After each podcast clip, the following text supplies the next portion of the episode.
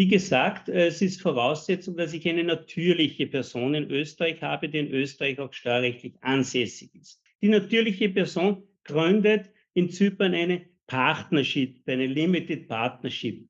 Und unter dieser Partnership habe ich sozusagen eine Kapitalgesellschaft, die operativ tätig ist. Wann macht das Ganze Sinn? Das Ganze macht Sinn, wenn ich darstellen kann, dass ich wirklich unternehmerisch in Zypern tätig bin oder von Zypern aus in anderen Staaten tätig. Perspektive Ausland. Der Podcast für Unternehmer und Freiberufler, die es ins Ausland zieht. Egal ob Steuerplanung, Auslandsfirmengründung oder Lifestyle-Fragen. Hier geht's jede Woche zur Sache.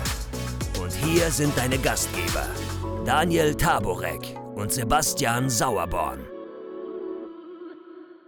Herzlich willkommen zu einer weiteren spannenden Episode unseres Podcastes. Heute haben wir ein interessantes Thema aus der Welt der Steuern und Finanzen im Programm, das bei unseren Mandanten aus Österreich vor allem immer wieder angesprochen wird. Wir sprechen vom zypriotischen Organschaftsmodell, ein Konzept, das ja von einigen Internetberatern, sagen wir mal so, als verlockendes Steuersparmodell, besonders für in Österreich Ansässige, präsentiert wird.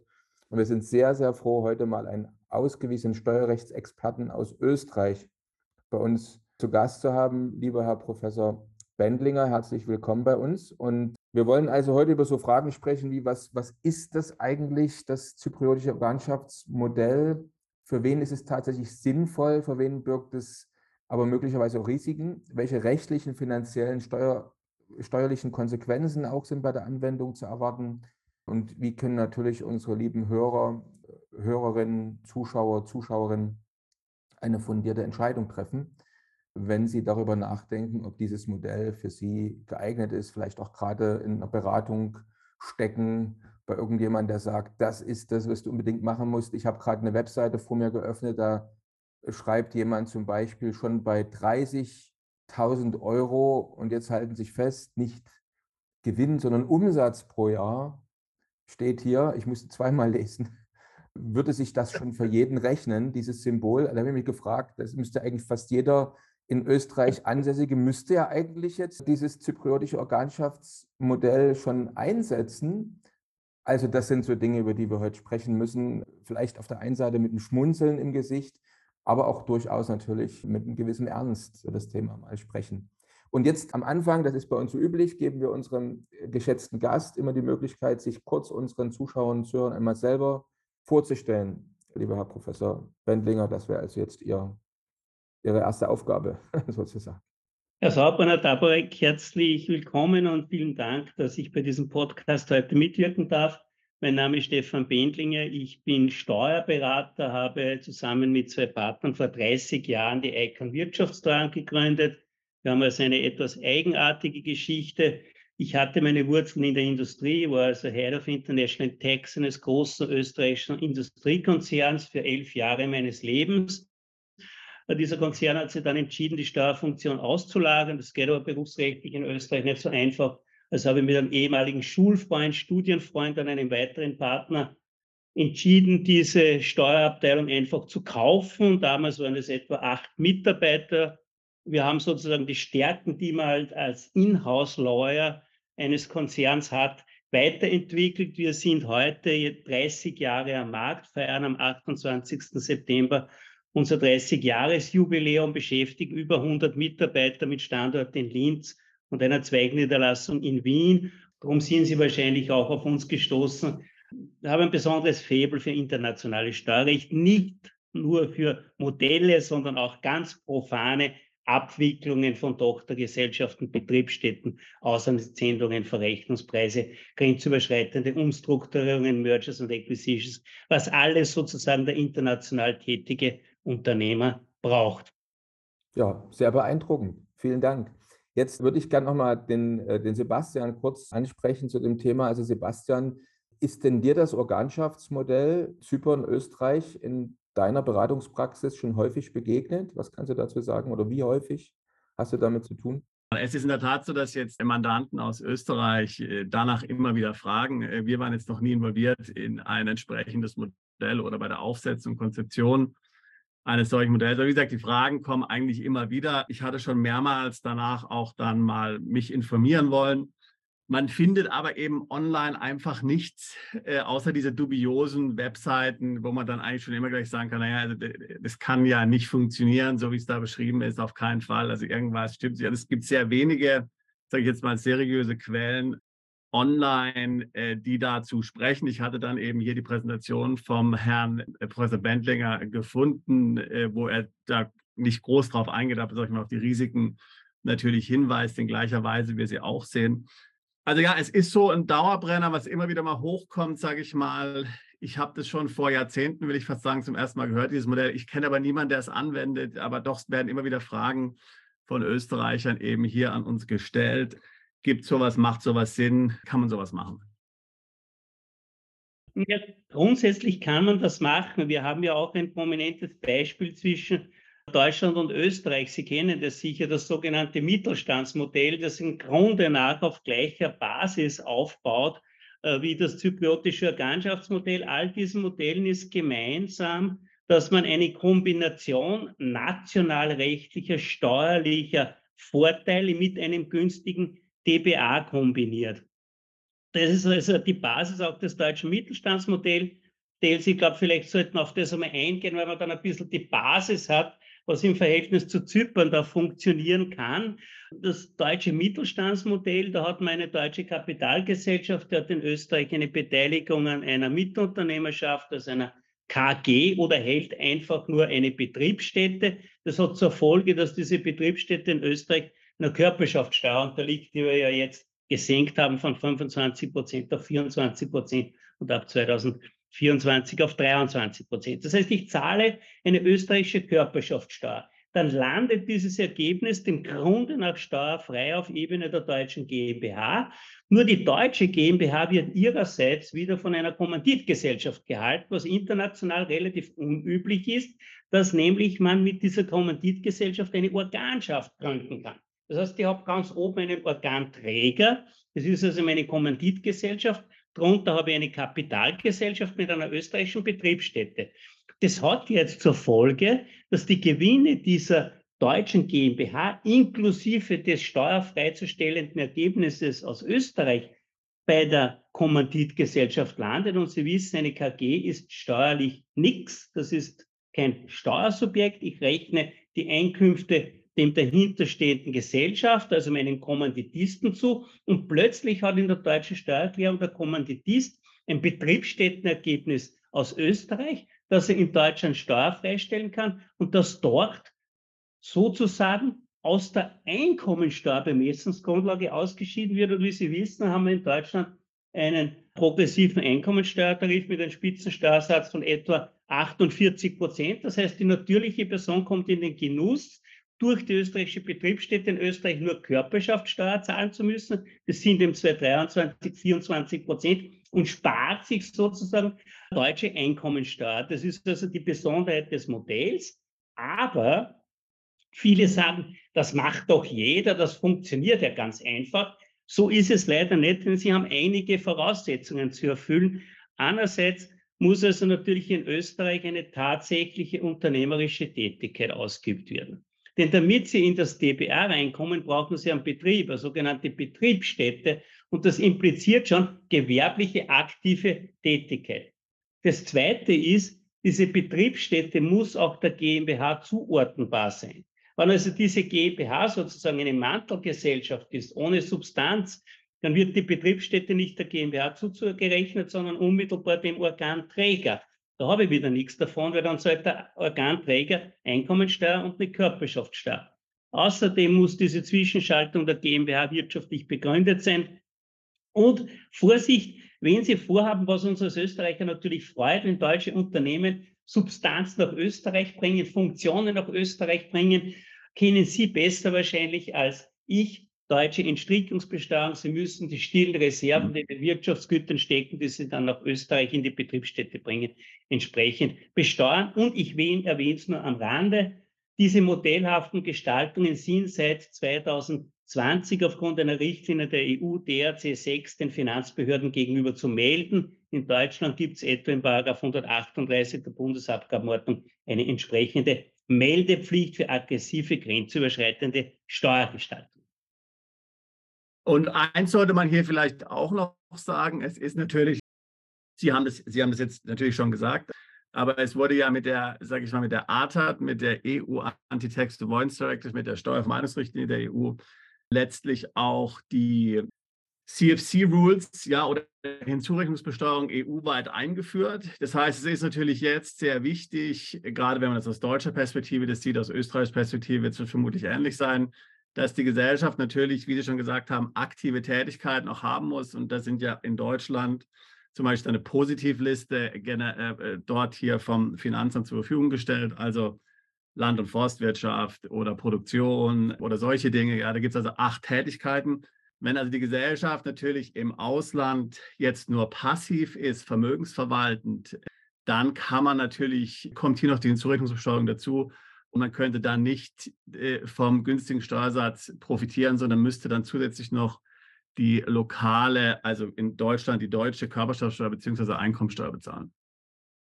So ist es. Allerdings muss man bedenken, dass natürlich diese, diese Modelle, auch das zypriotische Organschaftsmodell, über das wir dann reden werden, äh, nur funktioniert, wenn der Gesellschaft eine natürliche Person ist. Das heißt, die natürliche Person ist an einer ausländischen Personengesellschaft beteiligt. Und in dem Fall greift die Hinzurechnungsbesteuerung zumindest in Österreich nicht, weil die voraussetzt, dass eine juristische Person, die in Österreich ansässig ist, an einer niedrig besteuerten passiven ausländischen Kapitalgesellschaft beteiligt ist. Also insofern würde man mit diesem Modell aus dieser Hinzurechnungsbesteuerung hinauskommen, weil eben dieser 10a und wie Sie sagten, ATAT 1, wo das ja uns von der Kommission vorgegeben ist, eben nur auf Kapitalgesellschaftsstrukturen abstellt. Genau, in Deutschland gibt es die Zurechnungssteuerung auch natürlich bei natürlichen Personen, aber Sie haben, genau, wie gesagt, bei der ATAT ist es ja letztlich dann, gilt es nur für juristische Personen und insofern sind ja auch in Ländern wie jetzt zum Beispiel Zypern oder auch Irland CFC-Rules letztlich nur eingeführt worden für juristische Personen, aber eben nicht bei natürlichen Personen. Ja, ist aber international unterschiedlich. Es gibt also auch Staaten, die bei natürlichen Personen ähnliche Regelungen anbieten. Genau. Jetzt hatten Sie vor uns gerade erwähnt, dass bei dem, wir sind noch nicht mal beim zypriotischen Organschaftsmodell ja angekommen, wir hängen ja noch bei dem deutsch-österreichischen Modell sozusagen, auch das war interessant, mal kurz zu besprechen. Aber auch da haben Sie gesagt, funktioniert nur, wenn in Österreich beispielsweise auch Substanz geschaffen wird. Das heißt, wenn jetzt also wirklich eine Betriebsstätte da gegründet ist, da kam mir jetzt gerade wieder im Sinn, weil ich die Seite immer noch aufhabe, Jetzt beim zypriotischen Organschaftsmodell, da steht ja so lapidar, ja, das, da mietet man irgendwo ein Büro, stellt einen Schreibtisch rein, Hauptsache man hat einen Schlüssel, man hat ein abschließbares, abschließbares Zimmer mit einem, mit einem Schreibtisch drin und schon ist da dieser Punkt der Substanz erfüllt. Wie wird denn sowas in Österreich beispielsweise gehandhabt? Wird das kontrolliert oder sowas in der Richtung? Was haben Sie denn da für Erfahrungen eigentlich? Wie sind da die Finanzbehörden aufgestellt? Das ist relativ einfach. Ich meine, das Modell Zypern funktioniert auf ähnlicher Basis, etwas anders als das Mittelstandsmodell, aber setzt immer voraus, dass sie eine betriebliche Tätigkeit im Ausland haben, dass sie also eine Betriebsstätte haben. Auch die Beteiligung an einer Personengesellschaft setzt voraus, dass die betrieblich tätig ist. Und selbst im digitalen 21. Jahrhundert haben wir im internationalen Steuerrecht immer noch den Grundsatz, dort wo Sie arbeiten, bezahlen Sie Ihre Steuern. Dort, wo die sogenannten, wie es die OECD nennt, Significant People Functions sind, wo Assets and Risks gelegen sind, dort dürfen sie oder müssen sie ihren Obolus an den Fiskus bezahlen. Das heißt, wenn Sie in der Steuererklärung, und das müssen Sie auch in der österreichischen Steuererklärung abbilden, eine zypriotische Beteiligung an einer Personengesellschaft aufnehmen, stellt sich mit Sicherheit die Frage, was ist denn das? Und in der Regel wird die Finanzbehörde, bevor sie die Steuererklärung veranlagt, die natürliche Person fragen, a, was machst du in Zypern? Wer macht was in Zypern? Welche unternehmerische Funktionen hast du in Zypern? Und wenn ich im Internet lese, dass es sehr einfach ist, der österreichischen Finanzbehörde nachzuweisen, dass ich Substanz habe, indem ich ein, ein Büro um 300 Euro Miete anmiete, ich glaube, ein Büro, Sie kriegen nicht einmal bei uns einen Besprechungsraum in Österreich um 300 Euro pro Monat, würde Sie gar nicht kriegen, wäre viel zu billig. Und ein Geschäftsführer, der 600 Euro verdient, ihre Funktionen wahrnimmt und darüber hinaus sozusagen sonst nichts zu tun ist, dann ist das schlicht und ergreifend falsch, fahrlässig und wäre sogar in Österreich, ich erwähne es mal am Rande, möchte nicht darauf eingehen, finanzstrafrechtlich zu würdigen. Also das heißt, es ist ja nicht so, dass die Behörde Ihnen nachweisen muss, dass Sie die betrieblichen Funktionen im Ausland erfüllen, sondern Sie müssen das beweisen. Jetzt ist ja in Deutschland so, jetzt mal zum Beispiel im Bereich der, der Wegzugssteuer, das wäre mal für uns interessant oder für die Zuschauer, wie, wie läuft das in Österreich? Also nehmen wir mal, konnte Wegzugssteuer äh, angewendet werden. Sie bekommen Post vom Finanzamt mit 16 Fragen, die sehr, sehr ins Detail gehen, die Sie da beantworten müssen. Wie läuft denn sowas zum Beispiel jetzt in so einem Fall auch in, in Österreich? Also wir reden jetzt nicht über Wegzugssteuer, sondern in dem konkreten Fall, Sie müssen beispielsweise Substanz nachweisen. Kriegen Sie dann Fragebogen oder werden Sie vor, eingeladen zum, zum Gespräch? Also wie kann man sich das vorstellen? Äh, ja. wie, wie, läuft denn jetzt, wie, wie, muss ich das nachweisen? Ja, es gibt, einen, es gibt einen Fragebogen, es gibt also einen Fragebogen, wo also im Detail einmal ganz grundsätzlich abgefragt wird, wo ist die Gesellschaft registriert, wer sind die Geschäftsführer der Gesellschaft, das wird man alles noch beantworten können. Firmenbuchauszüge, die, wie Sie wissen, ja in Zypern sehr rudimentär sind. Das ist alles nachweisbar. Und dann wird in der Regel auch gefragt, legen Sie den Jahresabschluss einer dieser zypriotischen Gesellschaft vor. Und dann wird es schon ernst. Denn wenn Sie in diesem Jahresabschluss 300 Euro Miete drinnen haben, 600 Euro für einen Geschäftsführer und sonst nur Erlöse drinnen haben, dann wird das nicht auf Substanz hindeuten. Ein österreichischer Betriebsprüfer hat einmal gesagt, zeig mir deine Bilanz und ich sage dir, was du tust. Denn letztlich bildet sich unternehmerische Tätigkeit immer im Jahresabschluss ab. Und auch nach zypriotischem Recht brauchen Sie sowohl für die Personengesellschaft als auch für die darunterliegende Limited einen Jahresabschluss. Den müssen Sie aufstellen. Und wenn da nichts drinnen ist, dann deutet das nicht gerade darauf hin, dass Sie Substanz haben. Also wir werden auch immer wieder gefragt, muss ich denn der österreichischen Finanzverwaltung, ähnlich in Deutschland, muss ich denn diesen Jahresabschluss vorlegen? Naja, da kann man nur darauf sagen, Sie sollten das jedenfalls tun und Sie müssen es auch tun, weil ähnlich wie in Deutschland in der Abgabenordnung haben wir auch eine Bestimmung, die da lautet in der Bundesabgabenordnung, bei Auslandssachverhalten gilt eine erhöhte Mitwirkungspflicht. Das ist gesetzlich auch genau festgeschrieben und damit sind Sie gezwungen, alle Sachverhalte, die zur Würdigung eines, eines Tatbestandes, eines Sachverhaltes notwendig sind, die müssen Sie offenlegen und um diese Fragen geht es dann. Und wenn Sie dann einen Geschäftsführer haben, der ein Lanaker, ein Berufskollege von uns ist, der aber gleichzeitig in 200 anderen Gesellschaften Geschäftsführer ist, dann wissen Sie oder dann wird die Vermutung ausgesprochen, dass das ein Briefkasten ist, der nicht steuerlich zu würdigen ist und alle Einkünfte, die in dem Briefkasten landen, letztlich ja beim Gesellschafter, dem Gesellschafter steuerlich zugerechnet werden.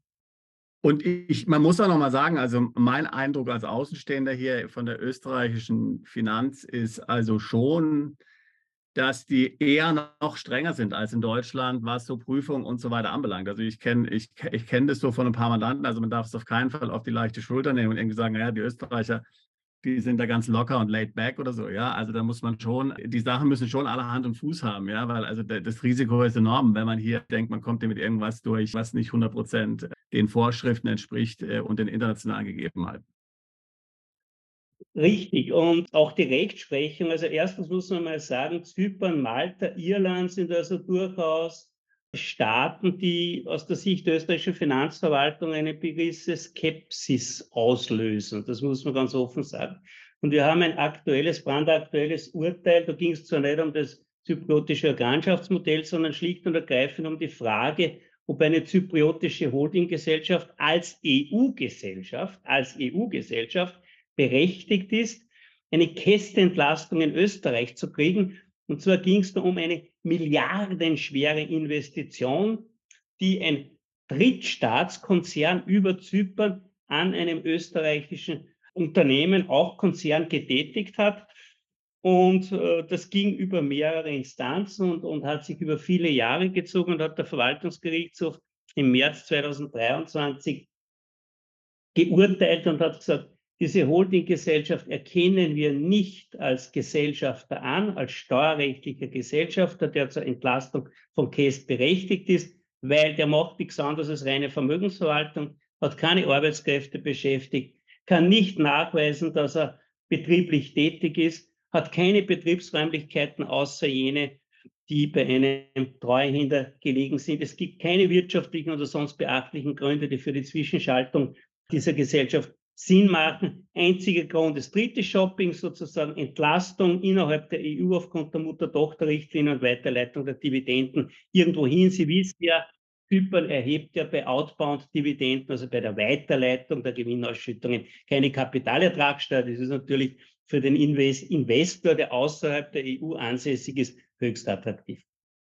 Genau, also wir hatten dazu schon mal äh, zu diesem spezifischen Problem, was jetzt Holdinggesellschaften anbelangt im Ausland, auch schon mal konkret eine Folge gemacht. Und das ist natürlich auch ein wichtiger Punkt, ja, äh, der hier auf diese Problemlage grundsätzlich bei solchen, ich sage jetzt mal, ähm, Sitzstaaten wie Malta, Zypern und so weiter, dann auch hier auf die hinzuweisen ist. Denn wie Sie schon gesagt haben, also es gibt zwar die EU-Mutter-Tochter-Richtlinie, ja, aber in gewisser Weise, damit man die in Anspruch nehmen kann, sind auch bestimmte Bedingungen zu erfüllen, ja. Und ähm, es ist bei, bei weitem nicht so, wir hatten das oftmals bei Personen, die zum Beispiel in Dubai wohnen und dann in Deutschland investieren wollen und so, ja, dass man sagt, okay, dann wohne ich in Dubai, gründe halt eine zypriotische Holding und die gründet wiederum eine deutsche GmbH und dann kriege ich die, kann ich quellensteuerfreie Dividenden von Deutschland nach Dubai ausschütten letztlich, ja was genau nicht dann nicht funktioniert aufgrund der Tatsache, die, wie Sie gerade eben beschrieben haben. Äh, das gleiche, letztlich der gleiche Fall. Und wie gesagt, es ist jetzt ein anderes Thema hier mit der Organschaft, aber man muss eben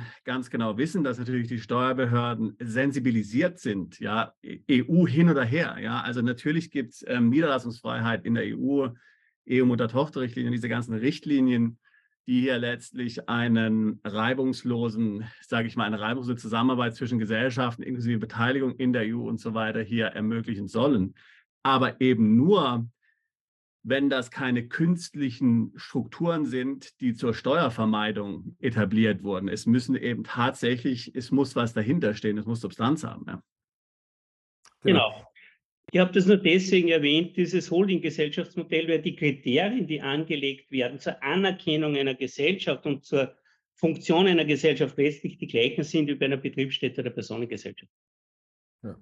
Jetzt kommt natürlich wahrscheinlich jetzt den meisten Zuschauern und Zuhörern die Frage, schon vielleicht seit einigen Minuten, wenn das alles so ist, wie jetzt der Professor Bendlinger hier erläutert, ist denn das jetzt nur ein Fantasiebegriff, zypriotische, äh, zypriotisches Organschaftsmodell, oder gibt es wirklich auch echte Anwendungsfälle, äh, bei denen das funktioniert, bei denen es vielleicht auch geraten ist, dieses Modell zu verwenden? Also wie sieht es dann in Ihrer Praxis aus? Gibt es jetzt Mandanten, wo Sie sagen würden, also wenn die Situation so ist, ist das eine tolle Sache, macht das, weil da funktioniert das gut und da wäre das auch eine Empfehlung wert?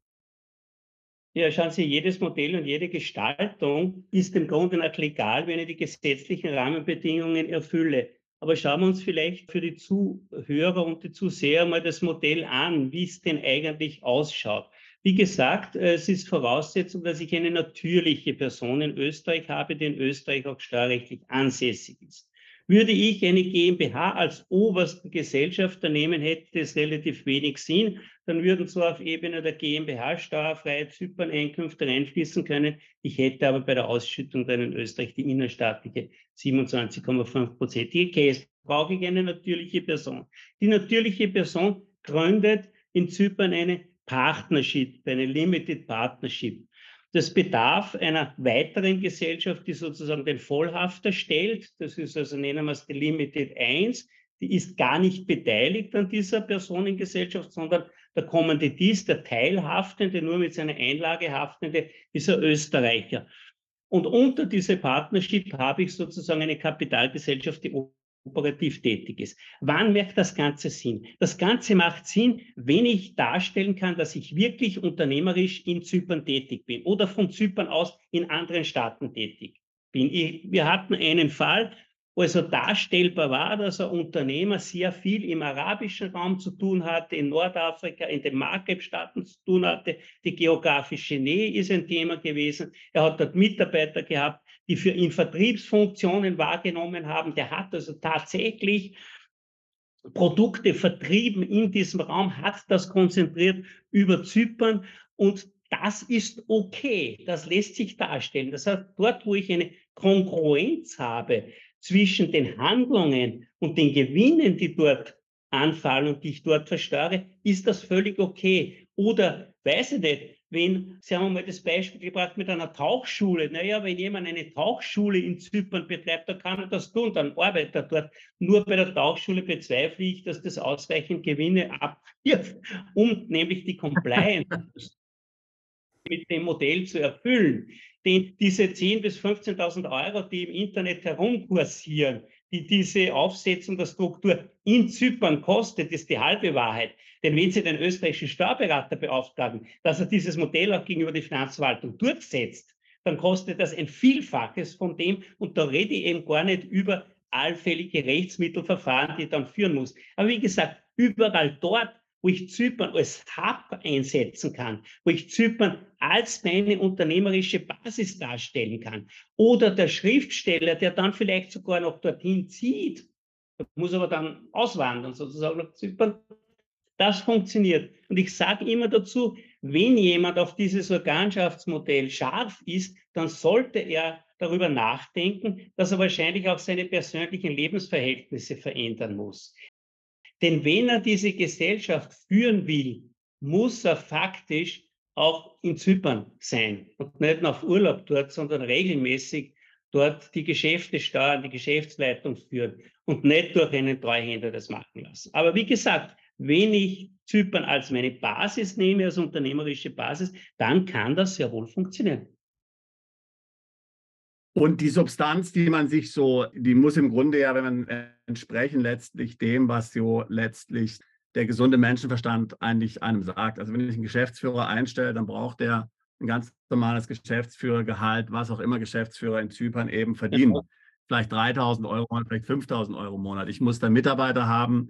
Die Wertschöpfung, wie Sie gesagt haben, muss dort stattfinden. Ja, also es kann nicht einfach sein, dass die Mitarbeiter nur Bleistifte spitzen oder so, ja, sondern es muss eben wirklich dort dann das Business gemacht werden. Ich brauche dort Geschäftsräume und so weiter und so fort. Ja, also das, das muss ich das vorstellen wie einen richtigen Betrieb. Also alles, was so künstlich ist und so, so Scheinstruktur und so tun als ob und, und so nach dem Motto, wie komme ich damit dem möglichst mit möglichst geringem finanziellen Einsatz im Grunde durch, dass es so gerade eben legal ist, ist im Grunde die komplett falsche Denke, weil das funktioniert ohnehin nicht. Ja, das ist auch nicht im Sinne des Erfinders, sondern im Grunde genommen, wenn man, wie Sie schon gesagt haben, dort tatsächlich einen guten wirtschaftlichen Grund hat, ein Unternehmen zu etablieren, dann wird man damit äh, wahrscheinlich keine Schwierigkeiten haben, es zu rechtfertigen oder vielleicht auch, Schwierigkeiten haben, am Ende wird es gelingen. Ja.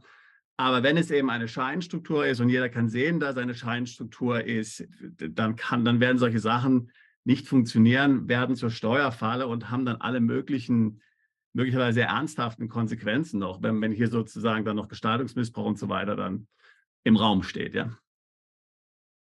Vollkommen richtig. Es ist natürlich auch branchenspezifisch. Ich als Stefan Bendlinger und Geschäftsführer der ICON könnte natürlich Folgendes machen. Ich könnte mir ein kleines Büro, würde auch ausreichen, in Zypern anmieten, physisch dort präsent sein. Das müsste natürlich auch ausreichend dokumentieren, wie immer, mit Fotos oder was immer, mit Flugtickets von Wien nach Larnaca und könnte dort meine Stellungnahmen, meine Gutachten physisch anfertigen, sozusagen an meine Mandanten von Zypern aus mailen. Und dann wäre der Gewinn, den ich mit aus der Rechnung Stunde mal Stundensatz erwirtschafte, in Zypern zu versteuern, weil ich ja dort eine feste Geschäftseinrichtung habe und könnte das elegant in Österreich entstehen. Das war völlig okay. Das Problem, das ich haben werde, ist, dass ich nachweisen muss, dass ich physisch tatsächlich in Zypern war.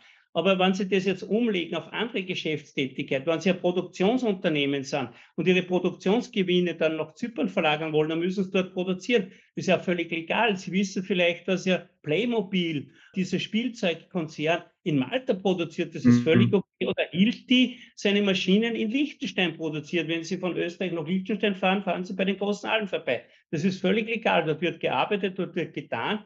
Die Wertschöpfung, die aus diesen Tätigkeiten resultiert, kann dann natürlich in Liechtenstein oder in unserem Beispiel jetzt in Zypern anfallen. Aber nur so zu tun, als würde ich, das funktioniert nicht. Vielleicht ein Hinweis zur Substanz ganz profan. Wir hatten einen Betriebsprüfer, das war ein schlauer Bursche, der hat einfach die Adresse dieser zypriotischen Personengesellschaft und der darunter hängenden Kapitalgesellschaft gegoogelt. Und wenn Sie eine Adresse in Google eingeben, dann finden Sie auf der linken Seite auch eine Leiste, wo Sie sehen, welche Unternehmen dort angesiedelt sind. Und da waren nicht 100 Unternehmen angesiedelt. Und oben ist gestanden ein, ein, ein großer Unternehmensberater. Also klar, ich meine, die Vermutung spricht dafür, dass da nichts ist, außer eine treuhändische Funktion durch einen Berater und einen Briefkasten, ähnlich wie dieses berühmte Gebäude in Delaware. Mhm. War der Punkt 4 äh, ja, ja, jetzt, also auch ich habe solche ähnlichen äh, Berichte natürlich im Internet gelesen, wobei natürlich dann die Berater, also eine Seite, wie gesagt, ein Berater, der dieses Modell aktiv anbietet, schreibt dann, wir machen das jetzt schon für so und so viele Mandanten und die geben das seit drei Jahren alles schön brav in ihrer Steuererklärung an und es ist seit drei Jahren nichts passiert. Jetzt, äh, das heißt, das Finanzamt, in, äh, die Finanzbehörden in Österreich haben also nicht gemuckt, sondern haben das alles so geschluckt. Jetzt ist mal meine Frage, wie beruhigt kann man denn da so eine Sache angehen? Das heißt also, wie lange rückwirken kann mir denn sowas dann doch nochmal auf die Füße fallen? Nehmen wir mal an, jemand hat das jetzt gemacht, jemand hört dazu, vielleicht und er hat gerade so eine zypriotische Organschaft was würde man dem, dem, dem denn raten? Also es hat jetzt ein, zwei, ein Jahr funktioniert, ein zweites Jahr funktioniert. Äh, kann man dann sagen, also im dritten, dritten Jahr kann ich ruhig schlafen oder was Ja, wenn es richtig aufgesetzt ist und tatsächlich etwas passiert in Zypern, dann kann man ruhig schlafen. Aber es ist grundsätzlich so, wenn sozusagen, nehmen wir das Extrembeispiel, es befindet sich in Zypern nichts außer drei registrierte Gesellschaften. Tatsächlich werden die Geschäfte von Österreich aus geführt. Man kann nicht nachweisen, dass da Substanz da ist.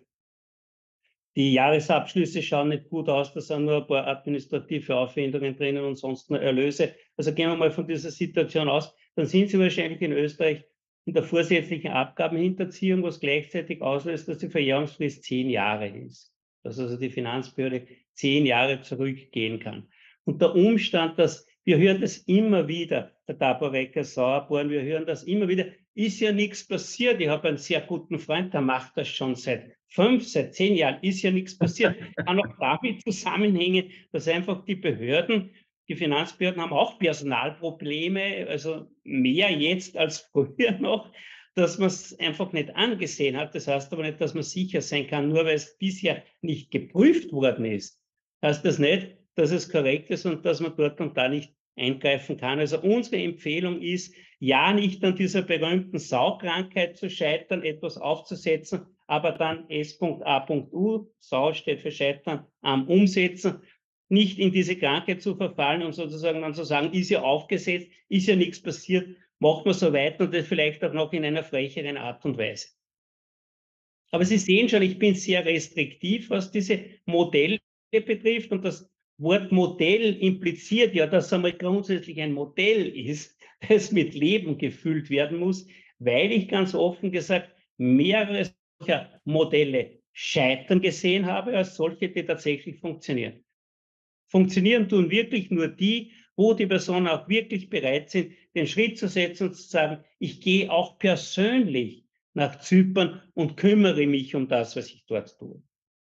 Aber von Österreich, und das ist ja der Reiz an diesem zypriotischen Modell, dass ich in Österreich leben kann, und in Zypern etwas tue und trotzdem die Einkünfte mit nur 12,5 Prozent zypriotische Steuer belastet bekomme. Das ist der Charme an dem Ganzen, weil der Österreicher hat es ja schwer, wahrscheinlich auch der Deutsche, seine Lebensqualität aufzugeben. Ich sage nicht, dass man nicht in Zypern gut leben kann, aber dem Grunde nach ist es in Österreich schon schön, am Arlberg Ski zu fahren, in Wien in die Oper zu gehen und im Salzkammer gut in den Seen zu schwimmen. Und diese Lebensqualität will der geborene Österreicher ungern aufgeben. Er möchte nur nicht 55 Prozent Spitzensteuersatz in Österreich sein. Jemand, der jetzt eine solche Gesellschaft eben gegründet hat und jetzt hier, nachdem er jetzt Ihnen hier zuhört, jetzt wird ihm klar, dass das wahrscheinlich zu Problemen führen könnte, wenn hier jemand da genau drauf schaut, es überprüft dem wir natürlich empfehlen, sich in Österreich mit seinem Rechtsanwalt oder Steuerberater zu beraten, was jetzt das beste Vorgehen ist. Ja, Selbstanzeige, Gesellschaft schließen, was auch immer. dazu muss man sich dann beraten lassen. Richtig. Ich meine, es gibt Fälle, ich will jetzt nicht so weit gehen, aber wir hatten auch schon Fälle, wo der Mandant gekommen ist und gesagt hat, jetzt wird mir aber etwas unwohl, was kann ich tun? Ja, solange die Behörde nicht ermittelt, kann eine Selbstanzeige machen und da muss halt alles offenlegen und versteuert das nach österreichischen Grundsätzen, so weit will ich nicht gehen. Aber wie gesagt, es muss jedem klar sein, der dieses Modell sich auswählt, dass er Konsequenz hat und dass das etwas kostet. Wie gesagt, und das ist diese, diese 30.000 Euro Umsatz sind, entschuldigen Sie mir den Ausdruck, völliger Schwachsinn. Denn allein das Aufsetzen des Modells unter Berücksichtigung der österreichischen Kosten, das überschreitet die 30.000 Euro Umsatz bei weitem. Und daher empfehle ich auch jedem, egal welches Modell es ist, aber insbesondere dieses zypriotische Modell, sich hinzusetzen, einen Excel-File aufzumachen und einen Businessplan zu machen. Das heißt, über welche Umsätze reden wir, über welchen Aufwand reden wir, über welche Gewinne reden wir, wie hoch ist die tatsächliche Steuerersparnis, was ist das Delta zwischen einer Struktur, die ganz normal, so wie ich sie einfach machen würde, in Österreich aufsetze, und einer Struktur unter Zwischenschaltung eines ausländischen Rechtsgebildes. Und wenn Sie das seriös machen, kommen Sie insbesondere bei den One-Man-Shows zu dem Schluss, dass sie das wahrscheinlich nicht rechnet. Und selbst wenn sie dann eine Risikokomponente reinrechnet, rechnet sie das überhaupt nicht. Also es muss schon etwas da sein, das ich entsteuern kann, aber das sind sicher nicht 30.000 Euro Umsatz. Jetzt ist ja auch hier die, ein, ein, wichtiger Punkt, wenn Sie hier schon über die Anwendbarkeit dieses Modells sprechen oder wann es in Frage kommen würde, dass man natürlich, äh, wie gesagt, es nur verwenden kann letztlich, wenn es tatsächlich unternehmerische Tätigkeiten gibt. Also was nicht funktionieren würde, wenn ich es richtig verstehe, sind zum Beispiel Dinge wie sagen, okay, ich mache jetzt da in Zypern eine Firma, die macht dann mein Crypto-Trading. Ja, da muss ich es in Österreich nicht versteuern. Dann habe ich da halt, mache ich da Crypto-Trading in der zyprischen Limited und dann kann ich dann hier letztlich die 12,5 Prozent Steuern in Österreich nur bezahlen. Oder die macht Kapitalanlagen anderer Art, Aktien, ETFs oder sowas. Also sowas alles würde, würde nicht funktionieren. Ja.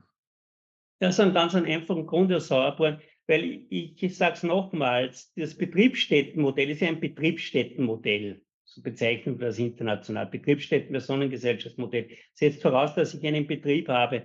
Und das, was von Ihnen erwähnt wurde, das Handel mit ETFs, mit Aktien, mit, mit, mit Titeln, mit Wertpapieren und so weiter, das ist keine aktive Tätigkeit aus österreichischer Sicht, sondern Vermögensverwaltung. Und wenn eine Personengesellschaft nur vermögensverwaltend tätig ist, vermittelt sie dem Gesellschafter keinen Betrieb, sodass die Einkünfte, die in die Personengesellschaft fließen, steuerlich unmittelbar dem Gesellschafter zugerechnet werden. Und damit funktioniert sowas nicht. Aber Sie haben es ja erwähnt, dass das wäre also kein Anwendungsfall für das zyprotische Organschaftsmodell. Das brauche ich, da brauche ich wirklich etwas, da muss ich etwas tun, da muss ich etwas Betriebliches tun, produzieren, Dienstleistungen erbringen oder wie Sie gesagt haben, Handel mit Kryptoassets. Aber im Handel mit Kryptoassets kommt es auch darauf an, wo sitzt denn der, der das macht? Und der sollte, so blöd das jetzt klingt, weil man sagt, der kann ja überall sitzen, ja, aber wenn er in Zypern Steuern zahlen will und in Österreich Steuern will, dann muss er in Zypern sitzen. Dort, wo getan wird, darf auch Steuern bezahlt werden. Ja, macht Sinn. Jetzt ist ja dann die Frage trotzdem nochmal, also all das mit dem zypriotischen Organschaftsmodell wird ja überhaupt möglich. Äh, so ist das Modell ja entstanden, äh, weil es das DBA zwischen Österreich und Zypern eben hergibt. Ne? Da letztendlich basiert es ja, ja. auf geschriebenem Recht, auf geschriebener Vereinbarung. Und äh, jetzt kommt trotzdem natürlich die Frage auf, ist da irgendwas in dem DBA drin, was so anders ist als im DBA zwischen Österreich und anderen Ländern? Oder könnte man das Modell eigentlich genauso gut auch mit einigen anderen Ländern aufbauen? Naja, Voraussetzung ist, wie schon einleitend erwähnt, dass wir es mit einem Niedrigsteuerland zu tun haben auf der einen Seite und andererseits ein Doppelbesteuerungsabkommen mit diesem Niedrigland besteht, das für die Entlastung von solchen betrieblichen Einkünften die Befreiungsmethode vorsieht. Und das ist eine Kombination, die ist eher selten. In Österreich haben wir sie teilweise und hatten sie etwa mit den Emiraten und haben es eben mit Zypern, dass wir ein ganz ein normales OECD-konformes DPA haben, ohne besondere, ohne besondere Missbrauchsabwehrklauseln. Eine haben wir zwar drinnen, neuerdings. Mit Deutschland zum Beispiel funktioniert es deswegen nicht, weil eben im DPA zwischen Deutschland und Zypern vorgesehen ist, dass die Doppelbesteuerung durch die Anrechnungsmethode entlastet wird. Das heißt, wenn ein Deutscher in Zypern eine Personengesellschaft halten würde, könnte er diese Betriebsstättengewinne nicht sich freistellen lassen unter Progressionsvorbehalt, sondern sie würden hochgeschleust auf deutsches Steuerniveau und von der deutschen Steuer könnte er dann diese 12,5 Prozent zypriotische Steuer anrechnen. Das war es dann aber schon. Mit Irland funktioniert es auch von österreichischer Seite nicht, weil wir da auch die Anrechnungsmethode sozusagen haben. Mit Malta würde es dem Grunde auch funktionieren. Allerdings ist da die Steuerbelastung für Betriebsstätten von Österreichern etwas höher, sodass sie das nicht so unbedingt rentiert. Aber wie gesagt, diese Kombination muss ich haben. Niedrigbesteuerung in einem Staat und Steuerentlastung nach der Befreiungsmethode im anderen Staat. Das ist der Grund, warum eben da Österreich attraktiv ist, weil das österreichische BMF tendenziell die Doppelbesteuerung bei Aktiveinkünften durch die Befreiungsmethode entlastet. Jetzt, es ist ja, also Zypern ist jetzt ja auch für Österreich auch jetzt distanzmäßig weit weg, aber es, es liegen doch letztlich vor der Haustür ja viele Länder in, in Osteuropa, die ja auch attraktive Steuersätze haben. Auch ja das, das Mittelstandsmodell in Deutschland ist ja auch häufig hier äh, ins Gespräch kommen, weil es um Personengesellschaften in Osteuropa geht. Wäre dieses denn zum Beispiel auch eine möglicherweise naheliegendere Alternative zum zypriotischen Modell, auch für österreichische Mandanten, dieses Organschaftsmodell zum Beispiel zu verwenden mit einem osteuropäischen Land? Dem Grunde nach schon, nur Sie müssen eines bedenken, dass dieses Mitunternehmerkonzept, also die transparente Besteuerung einer Partnership oder einer Kommanditgesellschaft, ein Produkt ist, das wir hauptsächlich im, im zentraleuropäischen Raum kennen, in Deutschland, in Österreich und in der Schweiz. Aber zum Beispiel besteuert Tschechien, Ungarn, die Slowakei oder Rumänien eine Personengesellschaft deutscher oder österreichischer Prägung wie eine Kapitalgesellschaft. Das hat aber jetzt zur Konsequenz, dass wenn ich als natürliche Person an einer ungarischen Personengesellschaft beteiligt bin oder an einer slowakischen Personengesellschaft beteiligt bin, dass die Länder die Gewinnzuweisung, also was wir als Betriebsstättenergebnis besteuern, als Dividenden qualifizieren. Und da habe ich in der Regel eine Kapitalertragssteuer von bis zu 15 Prozent drauf. Und damit sind die Modelle weniger attraktiv als im Verhältnis zu Staaten, die sozusagen dieses Mitunternehmerschaftskonzept kennen und die Ausschüttung nicht als Dividende behandeln. Das macht Zypern nicht und das macht Deutschland nicht und macht die Schweiz nicht. Und daher sind diese Osteuropa-Modelle nicht so attraktiv wie das Zypern-Modell. Interessant. Das ist eigentlich der Hintergrund, weil sie immer eine Kapitalertragssteuer drauf haben. Es kann immer noch niedriger natürlich sein, je nach der Höhe der Einkünfte, als die progressive österreichische Einkommensteuer. Aber in der Regel ist das Delta, sozusagen die Steuerarbitrage, deutlich geringer. Interessant, ja. Also damit ist schon natürlich natürlich das, das, das DBA dann eher in Zypern für diese Regelung wäre jetzt besonders vorteilhaft, unter der Annahme eben, dass man hier auch die Bedingungen erfüllen kann, um es konform nutzen zu können. Ja, ich meine, ein osteuropäisches Land, das sehr stark genutzt wird, um auf das zurückzukommen, ist die Slowakei. Da gibt es eine hybride Gestaltung, weil eben die Slowakei eine Kommanditas Bolocnos, die einer KG vergleichbar ist, als Kapitalgesellschaft gestartet, während Österreich das transparent sieht. Da kann man sehr elegant Beteiligungen an österreichischen Gesellschaften, die über eine KS gehalten werden, entsteuern. Äh, ist ein komplexes Modell und setzt aber Ähnliches voraus wie das Zypern-Organschaftsmodell, das bei der Slowakei auch tatsächlich was passiert, was aber aus österreichischer Sicht wesentlich leichter ist, denn von Wien ist man in, Dreiviertel, in einer Dreiviertelstunde in Bratislava. Also da kann man schon was tauschen. Und wie hoch wäre jetzt da die Besteuerung zum Beispiel in der Slowakei? Ja, in der Slowakei haben sie auf Ebene der Kapitalgesellschaft, glaube ich, jetzt derzeit 20 Prozent. Aber das Besondere ist, dass sie die Dividenden, die sie in Österreich von einer österreichischen Beteiligung mit 27,5 Prozent besteuern müssten, wesentlich günstiger besteuert bekommen über den Weg der slowakischen Kommanditen aus Polotschnos. Das Modell ist also KS, an der Sie Kommanditist sind, an einer österreichischen GmbH beteiligt sind. Die GmbH-Ausschüttung ist in Österreich steuerfrei, auch in der Slowakei steuerfrei. Und als Österreicher entnehmen sie die Gewinne aus der österreichischen Beteiligung aus der KS als Betriebsstättengewinn und haben damit eine deutlich niedrigere Besteuerung. Interessant. Und der Vorteil ist natürlich auch, dass ich von Österreich mit dem Auto nach, äh, in, in die Slowakei fahren kann.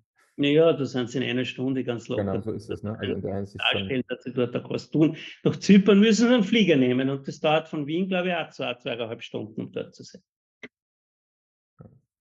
Interessant.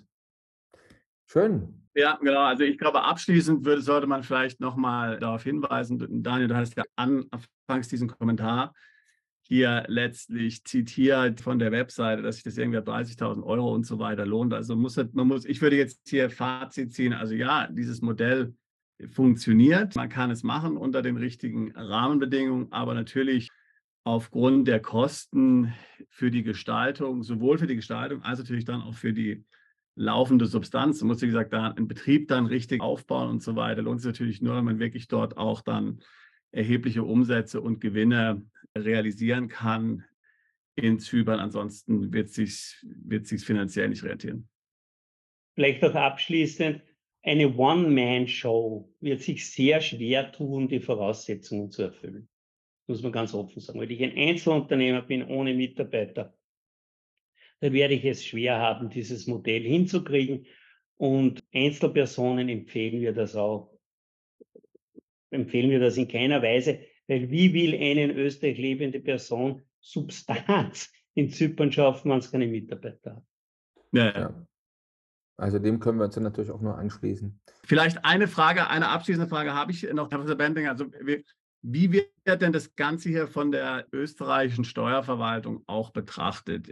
Sind es hier Modelle, wo man sich jetzt sagt, naja, wir müssen jetzt mal hier das Doppelsteuerungsabkommen mal hier nachverhandeln, um hier Missbräuche zu vermeiden? Äh, ist es besonders irgendwie auf dem Radar der, der österreichischen Finanz oder ist im Grunde das letztlich so ein Nischenproblem, dass man sagt, okay, pff, also die, die, die Auswirkungen hier, die negativ für das österreichische Steueraufkommen sind so klein, da brauchen wir uns nicht groß mit zu beschäftigen. Na gut, das Nachverhandeln des DBAs, das würde Österreich natürlich immer wieder gerne tun, aber das stößt natürlich dann schon auf Widerstand aus Zypern, weil die natürlich schon Interesse haben, dass die Rahmenbedingungen im Grunde noch so bleiben, wie sie jetzt sind. Ich glaube, dass das Waffenarsenal der Finanzverwaltung, sowohl der österreichischen als auch der deutschen, sehr, sehr groß ist und immer mehr bestückt wird, wo uns ja auch die EU dabei hilft, jetzt diese Unshell Directive, die im Entwurf vorliegt, wo Briefkastengesellschaften nicht mehr anerkannt werden sollen. Das alles spielt ja der Finanzverwaltung in die Hände, solche Gestaltungen sozusagen zu bekämpfen. Also ich glaube, dass es jetzt kein Riesenthema ist, dieses zypriotische Organschaftsmodell in Österreich. Und die, die es machen, reden nicht viel darüber, ganz offen gesagt. Und die Behörden äh, bemühen sich natürlich, äh, DBAs zu ändern. Ich glaube aber nicht, dass das zypriotisch-österreichische DBA dramatisch geändert wird. Es wurde geändert durch dieses multilaterale Instrument. Sie kennen das, man hat ja aus dem BEPS-Projekt der OECD die DBA-rechtlichen Bestimmungen in ein multilaterales Instrument gegossen. Und erst vor kurzem ist eben zum Beispiel dieser Principal Purpose Test, diese Missbrauchsabwehrbestimmung, auch in das DBA Österreich-Zypern gekommen.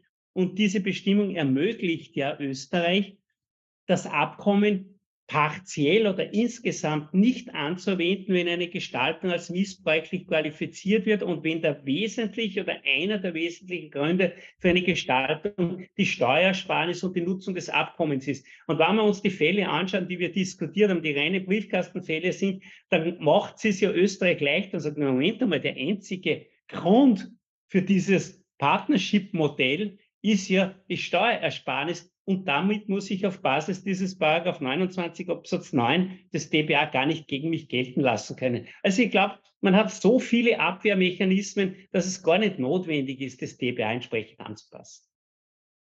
Sehr interessant. Ja, also dann sind wir wirklich dankbar, dass wir äh, gemeinsam mit Ihnen dann für unsere Zuschauer und Zuhörer hier mal Klarheit dieses, äh, für dieses Thema geschaffen haben. Das ja. wurde langsam Zeit, muss man einfach sagen, ne, weil die Menge der Falschinformationen oder unklaren Informationen einfach zunimmt, viele natürlich auch verunsichert sind. Und insofern bleibt mir nur Ihnen nochmals zu sagen, vielen herzlichen Dank, war sehr informativ. Gerne, gerne.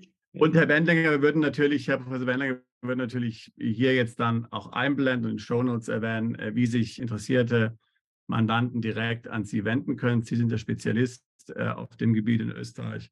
Wenn also österreichische Mandanten sich mit solchen Strukturen oder Ähnlichen auseinandersetzen möchten oder darüber nachdenken, die zu implementieren, können Sie sich natürlich dann, nehme ich an, an Sie wenden und an Ihre Kanzlei. Und Sie sind der richtige Ansprechpartner, um dann entsprechend hier zu beraten.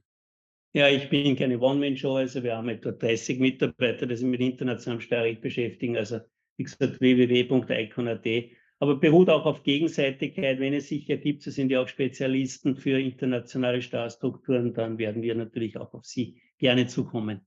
Gerne. Okay.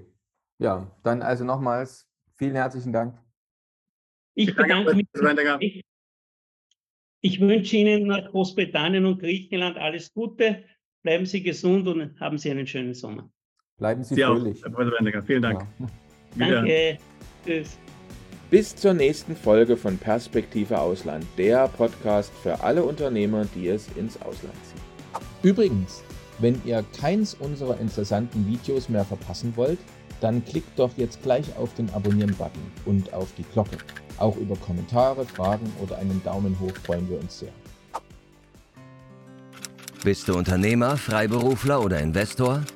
Zieht es dich schon lange ins Ausland? Mach heute den ersten konkreten Schritt in eine Zukunft mit mehr Geld und mehr Freiheit. Buche ein Beratungsgespräch mit Sebastian und seinen Kollegen. Unsere Kanzlei unterstützt Mandanten wie dich dabei, deine Steuerlast legal zu reduzieren, Vermögen aufzubauen und zu schützen und deine persönliche Freiheit zu maximieren. Profitiere jetzt von unserem Fachwissen und unserem Netzwerk. Gehe zu mandatierung.com und werde Mandant unserer Kanzlei.